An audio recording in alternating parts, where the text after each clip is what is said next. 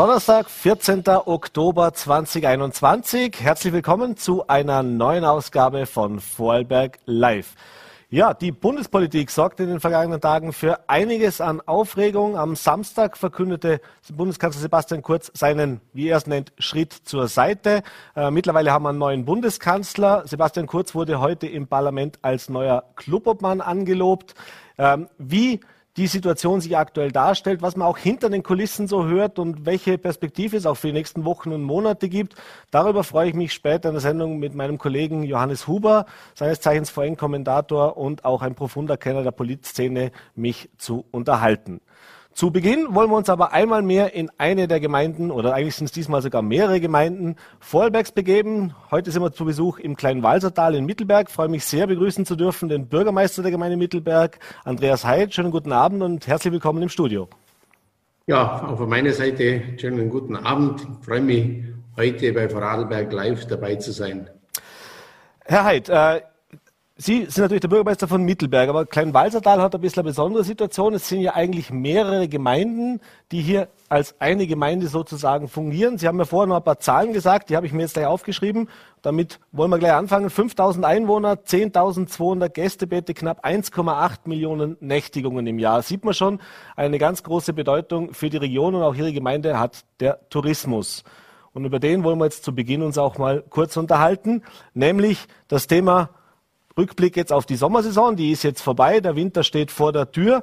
Ich habe mir äh, Ihre Protokolle der Gemeindevertretung angesehen, da haben Sie immer schöne Zahlen drin, auch wie es gerade mit den Nächtigungen war. Aber wollen wir mal von Ihnen hören, wie zufrieden sind Sie denn mit dieser Sommersaison, die ja doch auch wieder ein bisschen im Zeichen von Corona gestanden ist? Ja, vielleicht vorab noch eine kleine Korrektur. Also wir sind eine Gemeinde, aber drei Ortschaften.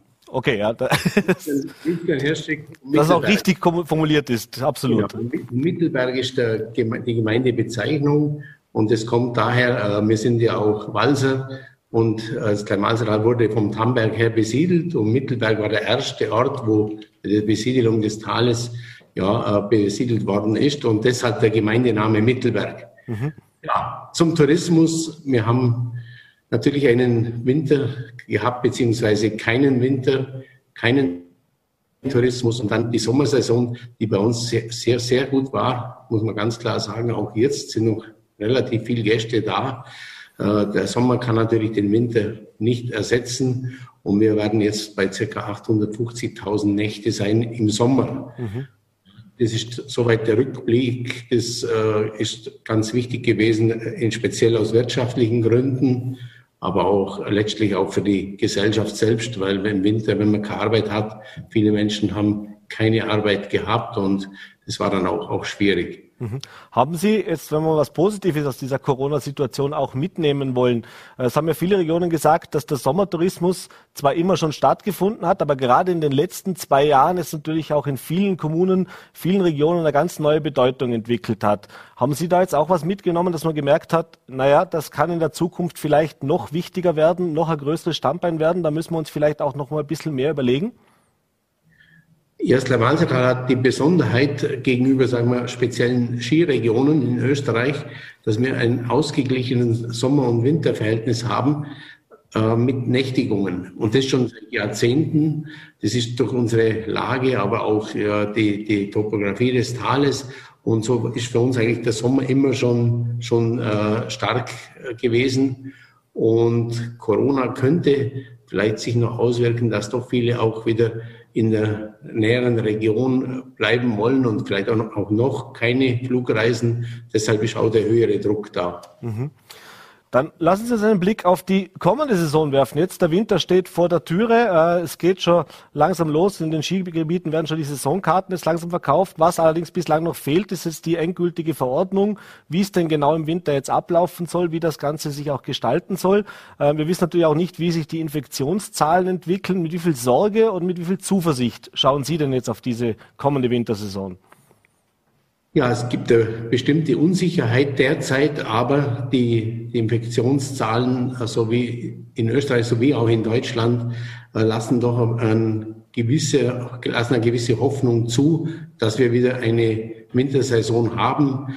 Und wir haben eine äh, Gruppe, die äh, wöchentlich tagt zum Thema Corona und wo auch speziell äh, auch der Tourismus vertreten ist, ist die Ärzte, die Gemeinde. Und da haben wir doch ähm, gestern einen äh, hoffnungsvollen Ausblick in Richtung Winter bei aller Unklarheiten, welche Maßnahmen gelten werden, das kann man auch, muss ich auch klar sagen, noch nicht, nicht festlegen. Auch äh, wird sich natürlich auch der Bund noch schwer tun. Wir werden dann, glaube ich, Anfang November Mitte November mehr Klarheit haben. Mhm. Welche Bedeutung hat es auch, dass das jetzt doch relativ lange dauert? Jetzt wissen wir, in den letzten Jahren hat es ja auch schon die Tendenz gegeben, ohne Corona, dass Gäste immer kurzfristiger buchen, dass sie eben auch kurzfristig sich überlegen, wo und wie lange sie ihren Winterurlaub verbringen. Äh, das wird nämlich an jetzt in diesem Jahr auch ein Thema sein, denn viele werden natürlich noch abwarten, wie sieht es denn genau aus? Äh, jetzt einmal die Frage an Sie vielleicht. Bis wann muss man denn so eine Verordnung haben, damit man sagen kann, okay, wir können zumindest unseren Gästen ein verlässlicher Partner sein und denen schon mal das sagen, dass wir auch diese Buchungen garantieren können oder bekommen können? Die Buchungslage ist schon äh, doch äh, vielversprechend, was ich von den Unternehmen höre, den, den äh, Beherbergungsbetrieben. Äh, gewisse Vorsicht wird natürlich noch sein, aber wir äh, sind vorbereitet auf den Winter. Wir haben ja auch im letzten Jahr, wir haben ja leider schon Corona-Erfahrung, das muss man ja auch dazu sagen. Ähm, das ist sowohl der, der Tourismus, die Gemeinde, äh, die Unternehmen, die Bergbahnen, äh, alle bereiten sich auf den Winter vor und letztlich, äh, auch wenn sich die Maßnahmen dann klein, äh, im, im, Kleinen verändern, äh, ändert es nichts. Und wir haben doch, wie ich vorher schon erwähnt habe, eine, eine gewisse ähm, ja, äh, Erfahrung. Und wir werden von unserer Seite her den Gästen äh, sicher einen, einen guten und sicheren Winter bieten können. Mhm.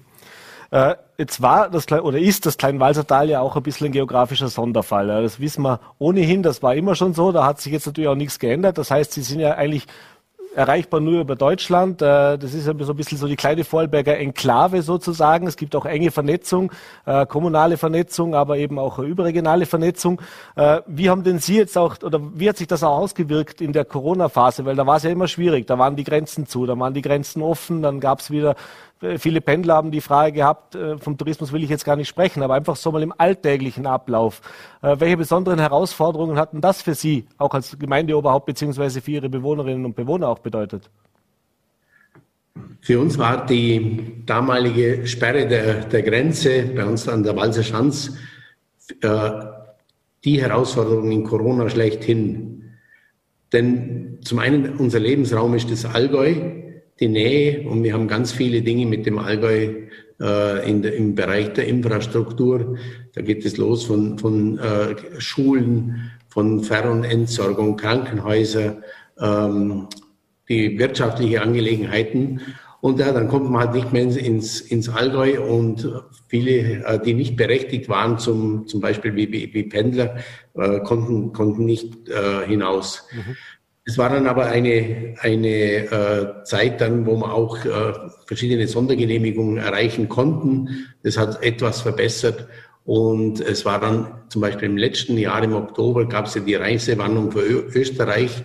Da waren wir zuerst mit dabei, konnten aber doch, doch durch gute Kontakte erreichen, dass wir wieder äh, herausgenommen wurden. Ähm, wir, wir müssen immer ähm, auf beide Seiten äh, nach Deutschland und nach Österreich schauen und letztlich mit entsprechenden Kontakten und Verbindungen das Beste für uns rausholen. Mhm. Haben Sie sich gut aufgehoben gefühlt, auch in Österreich? Immer der Bundeskanzler war zu Besuch, der Landeshauptmann. Es hat zwar dann für ein bisschen Aufregung gesorgt, aber nichtsdestotrotz äh, fühlt man sich gut gehört, auch im, im Land und im Bund, äh, wenn man eben in dieser Sondersituation ist und eigentlich ja, wie gesagt, äh, ja, vom Rest Österreichs ein bisschen abgeschnitten war. Ja, wir haben dazu eine, eine Plattform gegründet, Plattform Kleinwalsertal, der aber auch die Enklave Jungholz angehört. Und wir haben ein, ein Treffen gehabt mit äh, politisch Verantwortlichen äh, von, von beiden Staaten. Das war letztes Jahr in, in Hirschig, am, am 2. Oktober war die Gründung. Äh, mittlerweile haben wir auch äh, diese, diese Kontakte gepflegt. Es gab jetzt auch im September in Jungholz wieder Veranstaltung. Und das ist genau das Wichtige, dass man die Leute kennt. Und man wird uns nicht immer alles regeln können, aber es ist schon viel wert, wenn man weiß, wer ist wo zuständig. Und wenn die, die diese Personen auch das Tal kennen, dann ist das natürlich von Vorteil. Mhm. Äh, blick mal weg von Corona zu einem anderen Thema, äh, und zwar zu dem Thema Wohnen. Äh, und da gibt es zwei Aspekte, die ich gerne beleuchten möchte. Fangen wir mit dem ersten an, das Thema Zweitwohnsitz. Jetzt ist das Kleinwalsertal eine wunderbare Ferienregion und wie alle Ferienregionen haben auch das Kleinwalsertal in den letzten Jahren damit zu kämpfen, dass es immer mehr Zweitwohnsitze gibt, dass so Chalets gebaut werden, äh, dass im Prinzip diese sogenannten Geisterwohnungen entstehen. Äh, Lech am Arlberg hat es vorgemacht, die haben einen, eine Bausperre äh, vereinbart bzw. erlassen über die Gemeinde für solche Investorenwohnungen, für Zweitwohnungen und im Kleinwalsertal hat man jetzt das eben auch umgesetzt. Wie groß ist denn die Problematik für Sie im Kleinwalsertal tatsächlich? Die Problematik geht schon viele Jahre und wir haben im Jahr 16 bereits äh, einen Beschluss gefasst, äh, keine weiteren Zweitwohnsitze zu genehmigen. Das haben wir auf null Prozent gestellt. Das ist das eine. Und in den letzten Jahren, speziell in den letzten zwei Jahren, hat es natürlich stark zugenommen. Diese Investoren, die, die kommen, die ihr Geld anlegen wollen. Und da haben wir auch mit anderen äh, Vorarlberger Tourismusgemeinden, die ERFA-Gemeinden, haben wir natürlich auch diesen Weg beschritten und wir müssen das machen. Es ist äh, so, dass das Geld hier angelegt wird, aber es ist nicht das, was wir wollen. Wir wollen einen Tourismus, der gastfreundlich ist, der, der geprägt ist, der von, von der Bevölkerung gelebt wird und nicht von irgendwelchen ja, äh, Konzernen oder unbekannten Investoren aus aller Welt. Und da gilt es, alle Kraft dahin zu legen. Und ich kann nur sagen, für uns, wir kämpfen da mit allen Mitteln, die wir haben. Für uns ist es der Ausverkauf der Heimat und das wäre das Allerschlimmste. Mhm. Hat natürlich auch zur Folge, dass das leistbare Wohnen für die Einheimischen ein Problem ist. Das ist ja grundsätzlich ein Thema, dass Wohnen immer teurer wird. Aber natürlich, wenn es kapitalträchtige Investoren gibt, dann wird es umso schwieriger für Einheimische äh, hier Wohnraum zu finden. Wie sieht denn diese Situation aus und wie wirken Sie dem auch entgegen? Sprich, dass sich die, die Bevölkerung, die tatsächlich das ganze Jahr im kleinen Walzertal lebt, sich auch morgen noch eine Wohnung leisten kann. Ja, das geht einher mit diesen Investorenmodellen. Da haben wir auch deshalb diesen, diesen, diese Bemühungen, dass, dass es eben nicht, nicht diesen hohen Druck da gibt. Ähm, die Gemeinde ist jetzt auch wieder dabei, auch gemeinnützigen Wohnbau äh, zu, zu realisieren. Wir haben vor einigen Jahren in Mittelberg eine größere Anlage gebaut und sind jetzt auch nochmal an weiteren äh, im Tal dabei was auch derzeit äh, stark in, in Bewegung ist. Es wurden auch schon Mitarbeiterhäuser realisiert von Unternehmen, von Hoteliers. Auch das ist gut, äh, dass sie dort Wohnraum und zwar für die Mitarbeiter auch qualitativ hochwertigen Wohnraum schaffen. Damit haben wir auch das Thema, das ja auch noch dazu kommt derzeit, dieser Personalmangel im mhm. Tourismus. Ja. Ist das auch ein Thema natürlich im Kleinwalsertal, nehme ich an. Äh, kann man da ja. von Seiten der Gemeinde was machen oder wie kann man das unterstützen? Ja, das sind Bemühungen, die die Gemeinde zusammen mit der Kleinwalsertal Tourismus, die Gemeinde und allen Leistungspartnern äh, vorhanden sind. Äh, letztlich geht es auch darum, dass wir äh, den einmal das, was ich erwähnt habe, den Wohnraum schaffen, äh, dass, dass sie auch äh, zu uns kommen im Vergleich auch oder im Wettbewerb auch mit anderen Destinationen. Für der Kommune ist es dann das Thema, dass wir eine gute Kinderbetreuung haben, dass das Schule, Nachmittagbetreuung und und und, dass die, dass sie wirklich zu uns ziehen. Mhm. Und, äh, also das ist ein Projekt prima, das heißt Priorität Mitarbeiter und da sind wir also intensiv dabei. Mhm. Äh, kommen wir zum Thema Finanzen noch. Der Budget, glaube, knapp 16 Millionen Euro für dieses Jahr veranschlagt, wenn ich das richtig gelesen habe. Äh, das ist natürlich ein großer Teil, kommt aus dem Tourismus. Jetzt haben wir letztes Jahr ein ganz schlechtes Jahr für den Tourismus gehabt, weil der Winter, wie Sie gesagt haben, ja eben total ausgefallen ist. Äh, und dieses Jahr war es jetzt eben auch, ab Mai ging es dann wieder so langsam los. Der Sommer war jetzt zwar positiv, aber welche Auswirkungen der finanziellen Natur hat das denn auch für Ihre Gemeinden, für Ihre Gemeinde, beziehungsweise, äh, ja, was bedeutet das auch für unter Umständen anstehende Projekte für die Zukunft? Ja, unser äh, normale äh, Budgetrahmen liegt immer so bei 25 bis 30 Millionen. Mhm. Und im, durch den, den vergangenen Winter, da haben wir also entsprechende Verluste gehabt von, von sieben bis acht Millionen, die wir auch nicht mehr aufholen können. Und das bedeutet zwangsläufig, dass Projekte nicht gleich realisiert werden können. Oder auch dann verschoben werden müssen. Und diese, dieser Verlust ist ja nicht mehr aufzuholen. Es gab äh, vom, vom Bundesseite gab es äh, äh eine, eine ähm, Zahlung für, aber auch für alle Gemeinden und wir sind auch mit dem Land Vorarlberg dabei, die, die Tourismusgemeinden hier, dass, dass wir hier noch eine Entschädigung bekommen, denn genau die Tourismusgemeinden sind extrem hart betroffen. Mhm. Ein Thema, das man auch in den letzten Wochen gehört hat, war das Thema äh, der ärztlichen Versorgung im Kleinwalsertal. Das hat für einige Diskussionen gesorgt. Äh, da gibt es eben offensichtlich jetzt, äh, oder gab es ein Problem äh, mit der Besetzung einer Notarztstelle auch im Kleinwalsertal. Äh, jetzt haben wir nichts mehr gehört. Wie sieht es denn aktuell aus? Was können Sie uns zu dieser ja, wenig zufriedenstellenden Situation, glaube ich, auch für Sie als Bürgermeister sagen? Ja, seit vielen Jahren oder so muss man sagen, seit Jahrzehnten werden wir auch vom Allgäu her betreut und äh, in, in, in den letzten Jahren wurde ein, ein perfektes Notarztsystem auch äh, wurde geschaffen. Es gab einen Fall in Traunstein, wo ein, ein deutscher Arzt nach Österreich ist als Notarzt und da gab es dann äh, die Frage, ja, äh, darfst du überhaupt hier, hier sein oder wie bist du äh, versichert und so weiter. Das hat unwahrscheinliche äh, Dings ausgelöst und äh, dann hat die Kassenärztliche Vereinigung in Bayern ihre Notärzte informiert und sagt, prüft, ob ihr überhaupt nach Österreich dürft. Mhm. Und das hat dann auch bei uns entsprechende äh, ja, Unsicherheit bei den Ärzten ausgelöst.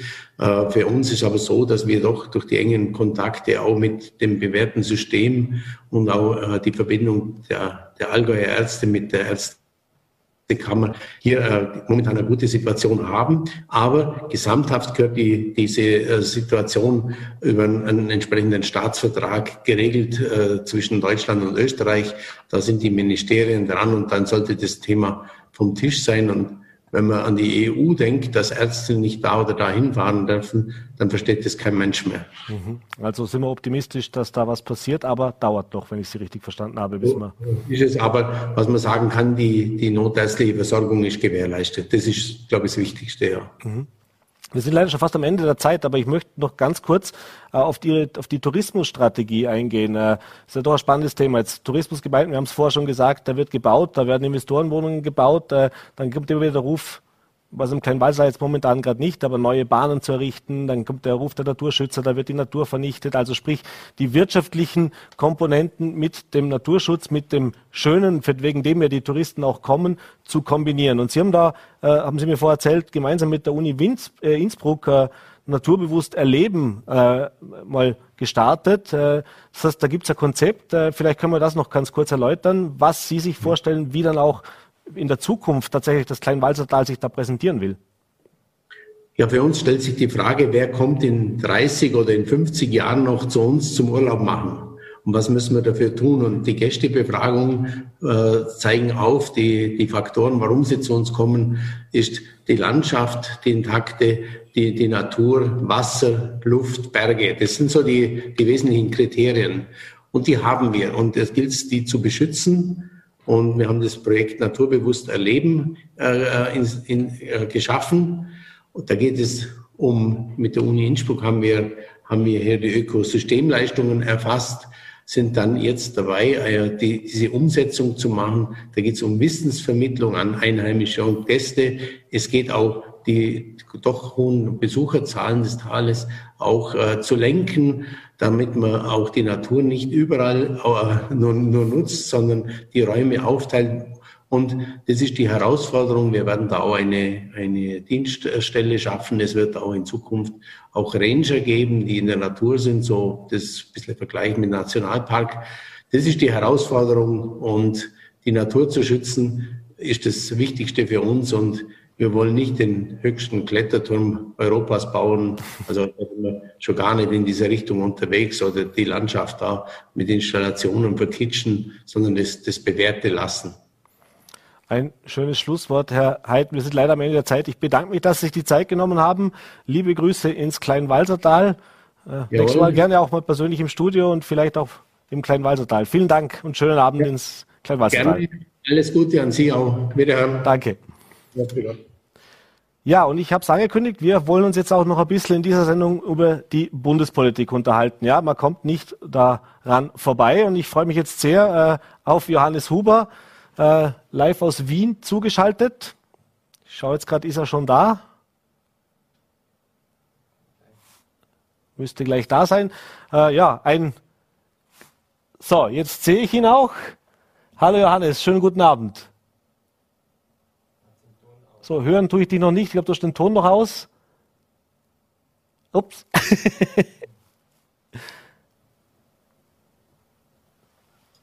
so, Ton. So, jetzt wunderbar. Jetzt sehe ich und höre ich dich. Hallo Johannes, vielen Dank, dass du dir Zeit genommen hast. Wieder einmal unterhalten wir uns heute ein bisschen über die österreichische Innenpolitik. Schönen guten Abend. Freut mich. Guten Abend. Hallo, Pascal. Johannes, womit sollen wir anfangen? Fangen wir vielleicht kurz an mit der heutigen Nationalratssitzung und mit der Angelobung von Sebastian Kurz in seiner neuen Funktion als Clubobmann und Nationalratsabgeordneter. Äh, wie hast du heute diese Angelobung und auch seine erste Rede, die er gleich im Anschluss gehalten hat, äh, erlebt? Äh, deine erste Einschätzung? Ja, er hat sich da sehr äh, zusammengerissen, hat da versucht, keinerlei Emotionen zu zeigen und das hat er ja insofern auch geschafft, als er äh, das Thema der Korruptionsaffären, die jüngsten Vorfälle einfach gar nicht äh, erwähnt hat. Äh, also da hat er, ist sozusagen in keinen Konflikt gekommen mit sich selbst. Ansonsten hat er, wie er es auch als Bundeskanzler getan hat, das Budget gelobt als, als, und auch darauf hingewiesen, auf die Entlastungen, die jetzt kommen werden. Also das war eine unspektakuläre Geschichte und aus dieser Geschichte würde ich jetzt auch keine, keine Rückschlüsse ziehen. Äh, Sebastian Kurz ist hochprofessionell, sehr kontrolliert in der Regel, wenn er nicht gerade Chat schreibt oder, oder sonst herausgefordert wird, äh, offenbar, äh, aber sehr professionell und kontrolliert und, und das hat er heute demonstriert. Ja. Mhm. Hochprofessionell auch was Social Media anbelangt. Gestern Abend hat er ja ein Video veröffentlicht äh, mit einer so Art persönlichen Erklärung.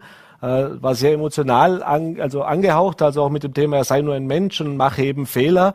Äh, kann man, ihm, kann man ihm das abnehmen tatsächlich? Oder wie viel, also wie viel schon, Kalkül steckt da auch drin? Eine, eine, eine Grabwanderung, beziehungsweise eigentlich unzulänglich, was er, was er, was er sozusagen an Kommentaren jetzt abgegeben hat zu dem, was passiert ist in den letzten Tagen.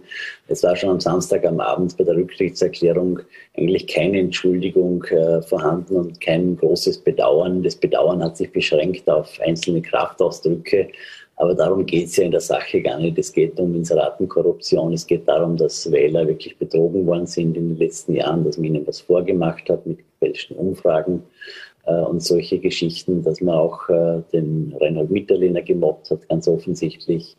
Äh, dass man auch äh, sozusagen äh, bereit war, dafür sogar den Preis zu bezahlen, keinen entsprechend großen, wie er damals möglich gewesen wäre, Ausbau der Kinderbetreuung, Nachmittagsbetreuung an Schulen durchzuführen.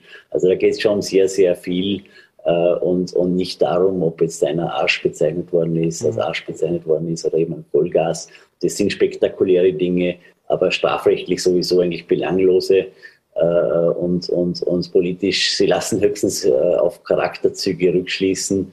Äh, und umso bemerkenswerter ist es eben, dass, dass, dass, dass diese großen Geschichten, um die es hier eigentlich geht, um Korruption, um, um wirklich Wählerbetrug, dass die bisher gar nicht kommentiert worden sind, von Sebastian Kurz nicht, nicht bedauert worden sind, keine Entschuldigung dafür. Und das war auch gestern im Video so. Das ist eine, eine, eine da hat er offenbar gute Berater noch immer, die, die, die meinen, man kann jetzt noch, obwohl schon so viel Schaden angerichtet ist, das auf eine sehr menschliche Ebene ziehen. Ja. Also das klingt ja an sich sehr sympathisch, wenn, wenn jemand sagt, ich, ich, ich bin auch nur ein Mensch, ich habe etwas gemacht, äh, was ich bedauere und was ich jetzt nicht mehr machen würde. Aber das, das ist, wie gesagt, das, das hebt das Ganze auf eine Ebene, um die es eigentlich gar nicht geht. Mhm. Du hast in deinem äh, jüngsten Kommentar ja auch geschrieben, äh, es geht darum, die strafrechtliche Komponente ist das eine und da pocht die ÖVP immer drauf, die Unschuldsvermutung und dass die hier eben nicht zum Tragen kommt. Aber wenn wir uns ehrlich sind, Sie hast es auch schon angesprochen und das ist auch das, wo sich eigentlich alle äh, ja, Insider, alle Experten einig sind, es geht ja um die Chats, es geht um das, was da dahinter passiert, diese politisch-moralische Komponente. Äh, bisschen überrascht, dass trotzdem mit äh, dieser Vehemenz auch nach wie vor an Sebastian Kurz, zumindest nach außen von den ÖVP ja, Entscheidungsträgern festgehalten wird? Ich glaube, die sind alle überrumpelt. Markus Wallner hat es äh, in dieser Sendung am Sonntag äh, auch ein bisschen sozusagen zum Ausdruck gebracht. Den, den haben wir erst mit 99 Prozent plus zum Bundesparteiobmann gewählt, wiedergewählt. Ende August war das, am 28. August. Äh, und, und, und, und den können wir sozusagen, ich setze das jetzt fort, den können wir nicht von heute auf morgen rausschmeißen. Das, das, das, das ist eine, eine unglaublich schwierige Situation, in der die ÖVP ist. Also da muss man sagen, die Ebene sehen, warum tun sie so, wie sie tun. Und zu einem, zu einem Teil ist das nachvollziehbar.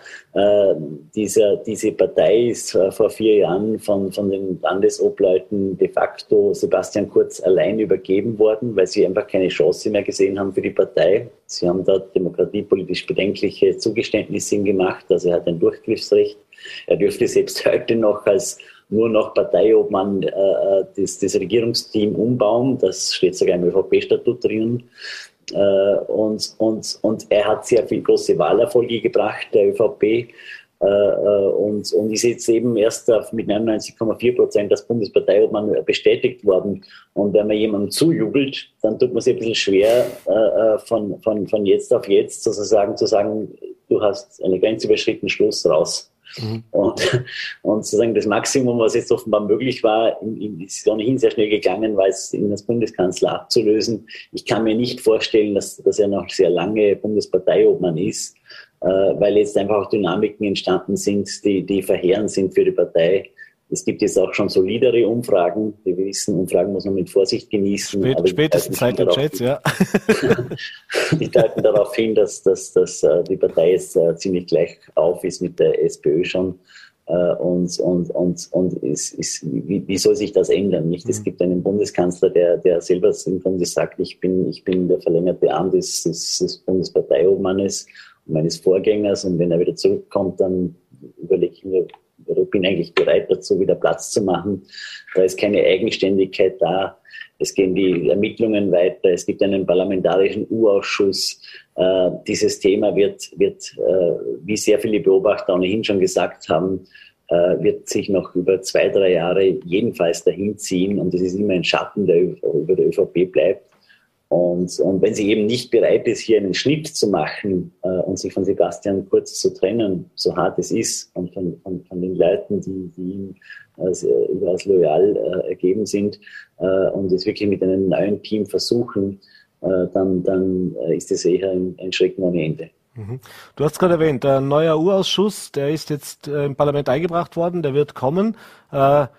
Erinnern wir uns noch an den Ibiza-Untersuchungsausschuss. Und schon da war es zwischen ja, den, den Regierungspartnern nicht immer ganz einfach. Äh, das war auch eine sehr, sehr zähe Geschichte. Wir erinnern uns an die Unterlagen aus dem Finanzministerium. Da musste schlussendlich der Bundespräsident intervenieren, dass das dann überhaupt funktioniert hat. Äh, also man hat sich da nicht unbedingt wahnsinnig aktiv mit eingebracht. Jetzt in diesem neuen Untersuchungsausschuss geht es ja während der alte ja eigentlich den Ursprung äh, Ibiza hatte, sprich eigentlich um die FPÖ ging es da am Anfang. Jetzt weiß man, es geht um die ÖVP, es geht um diese Chats, es geht auch um die Akten, die wir jetzt noch nicht kennen. Da gibt's ja noch mehr äh, Unterlagen. Wir wissen, es gibt noch mehrere Akten, die bearbeitet werden. Äh, ja, wie, wie schätzt du denn ein, wie wird denn der jetzt verlaufen? Wie wird's denn da losgehen und welchen Einfluss hat das auch auf die Koalitionsarbeit dann? Ja, also äh, es wird sich wahrscheinlich da nicht viel ändern. Äh, es ist, es, warum soll die ÖVP jetzt plötzlich äh, sich kooperativ zeigen gegenüber dem Ausschuss, den sie bisher so bekämpft hat? Der eigentlich ja, das muss man auch dazu sagen, das war ein Ibiza-U-Ausschuss, das war eigentlich ein Ausschuss, der von, allein schon von der, von, von der Terminologie her und von der Themensetzung her einmal zunächst eher Richtung FPÖ gedacht war äh, und dann hat man einfach sozusagen äh, äh, ein, ein, eine Tür nach der anderen aufgemacht und, und es ist immer türkiser geworden. Und, und zuletzt ist es nur noch um die ÖVP gegangen und ist eine Abwehrstrategie gegangen. Und wenn man sich jetzt schon wieder, wieder Meldungen anhört oder liest, dass das Bundeskanzleramt äh, schon geplant hat, mit Anfang November alle E-Mails, alle elektronischen Daten sozusagen zu löschen, die älter als ein Jahr sind, äh, dann deutet das darauf hin, dass es eigentlich äh, in dieser Tonart weitergehen soll. Mhm. Und eben auch das ist, das ist eine Geschichte, das kann für die ÖVP nicht gut gehen und auch für die Koalition nicht gut gehen.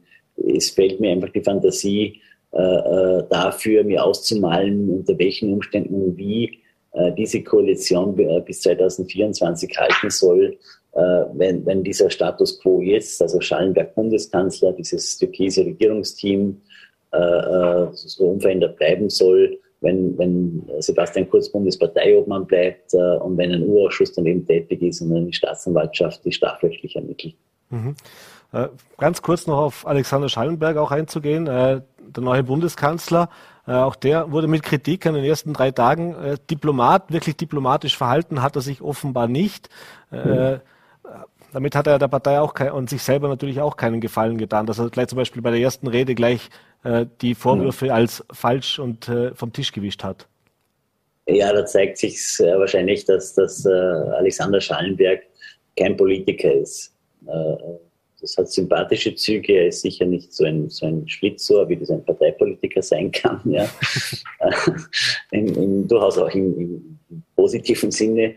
Äh, äh, sozusagen auch, auch in dem Sinne, dass zum Beispiel ganz wichtig ist für einen Politiker, wie kommuniziere ich, ja, was sage ich, äh, äh wie gewinne ich Leute für eine bestimmte Sache, in welche Richtung will ich, welche Themen setze ich, etc., etc. Äh, und, und, und was darf ich sagen, was nicht sagen. Ähm, das ist, das ist ein, das ist ein äh, äh Alexander Schallenberg ist auf, am Wochenende auf ein, auf ein fremdes, für ihn fremdes Paket äh, geschickt worden. Der Mann kommt äh, aus, aus der Diplomatie, aus dem Außenamt.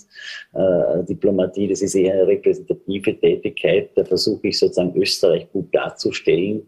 Dann war er lange Zeit auch enger Mitarbeiter und Berater eigentlich des Bundeskanzlers, also eher eine dienende Funktion.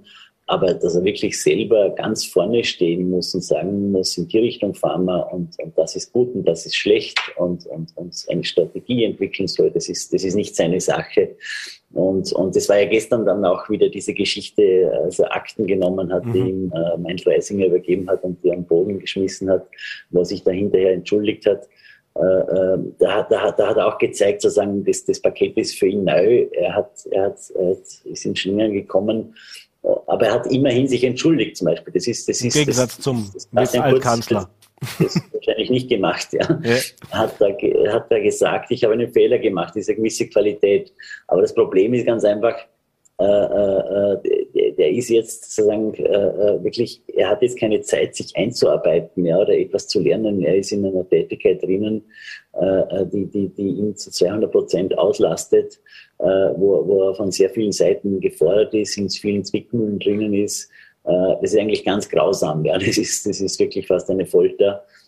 Und, und, und noch dazu definiert er sich eben, und das ist natürlich eine große Schwäche von ihm, eine grundsätzliche, er definiert sich politisch ganz über Sebastian Kurz. Mhm. Also er versteht sich eigentlich als, als, als Mann von Sebastian Kurz. Äh, und, und, und wenn man Bundeskanzler ist, dann ist man eigentlich dem Land verpflichtet und nicht einem Parteimann oder einer, oder einer Person, schon ganz und gar nicht einer Person allein.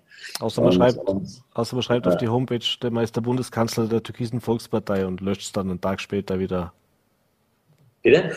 Ich sage, außer man schreibt auf der Seite dann der Volkspartei, er sei der Bundeskanzler der türkisen Volkspartei und löscht es dann einen Tag später. Weiß nicht, ob du das mitbekommen hast. Also nein, das, das, war, das war am ersten Tag, hieß er noch der ja. Bundeskanzler der türkisen Volkspartei. Also das Okay. Ja, ein, ein paar Fettnäpfchen in den ersten drei Tagen würde ich das mal nennen. Ja, viele, ja. Wir sind leider schon fast am Ende der Zeit. Ich muss ein bisschen aufs Tempo drücken, aber eine Frage muss ich noch machen und da gehen wir jetzt mal weg von der ÖVP. Denn ein zweites Thema, das vielleicht nicht ganz so heiß diskutiert wird, aber intern zumindest doch für einige Aufregung gesorgt hat, ist das Thema, äh, wie die SPÖ in dieser Zwischen-Vor-, Seit- Tritt äh, Sebastian Kurz Zeit äh, agiert hat, nämlich als man sich dazu entschieden hat, man kann sich vorstellen, mit der FPÖ, mit Herbert Kickel äh, zumindest übergangsweise in dieser Viererkoalition eine Regierung zu bilden. Das hat für sehr viel parteiinterne Kritik gesorgt, aber auch für externe Kritik. Im Nachhinein war es für die Katz, wenn man es mal so sagen darf. Also im Endeffekt hat man sich jetzt da selber ins Bein geschossen, politisch gesehen, äh, ohne Not, denn jetzt ist es eben anders gekommen. Äh, aber wird das nachwirken? Hat das, hat das tatsächlich Konsequenzen für Pamela Rendi-Wagner und die SPÖ? Ja, sicher. Also äh, äh, entweder ziehen sie Konsequenzen oder sie tun es nicht. Äh, das war wahrscheinlich jetzt wirklich der, der letzte Warnschuss für die SPÖ.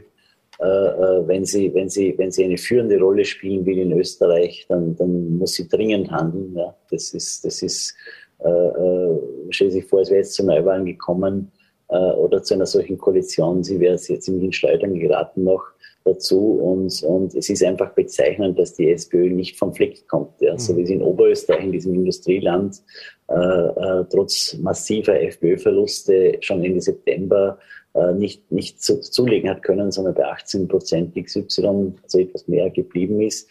Äh, so, hat sie, so bewegt sie sich jetzt eigentlich auch kaum nicht. Das Profitieren jetzt vom ÖVP-Absturz eher FPÖ äh, und auch eher Neos mhm. äh, als, die, als, die, als die SPÖ. Die bleibt ziemlich konstant. Und, und wenn sie so weitermacht, ist es wirklich nicht auszuschließen, dass, dass, dass sie dass sie in ein, zwei Jahren einfach keine führende Rolle mehr spielt, sondern froh sein muss, wenn sie, wenn sie in eine Koalition mit aufgenommen wird. Mhm. Und man hat schon ein bisschen das Gefühl, da kommt schon eine gewisse Präpotenz und Überheblichkeit auch zum Ausdruck äh, bei der Sozialdemokratie, Sie ist es einfach gewohnt, wenn die ÖVP hinter ihr ist, dann ist sie vorn und stellt den Bundeskanzler, die Bundeskanzlerin, Bundeskanzlerin bisher noch nie. Mhm. Aber dann hat sie das Sagen. Das ist irgendwie so für sie ein Naturgesetz. Ja, das.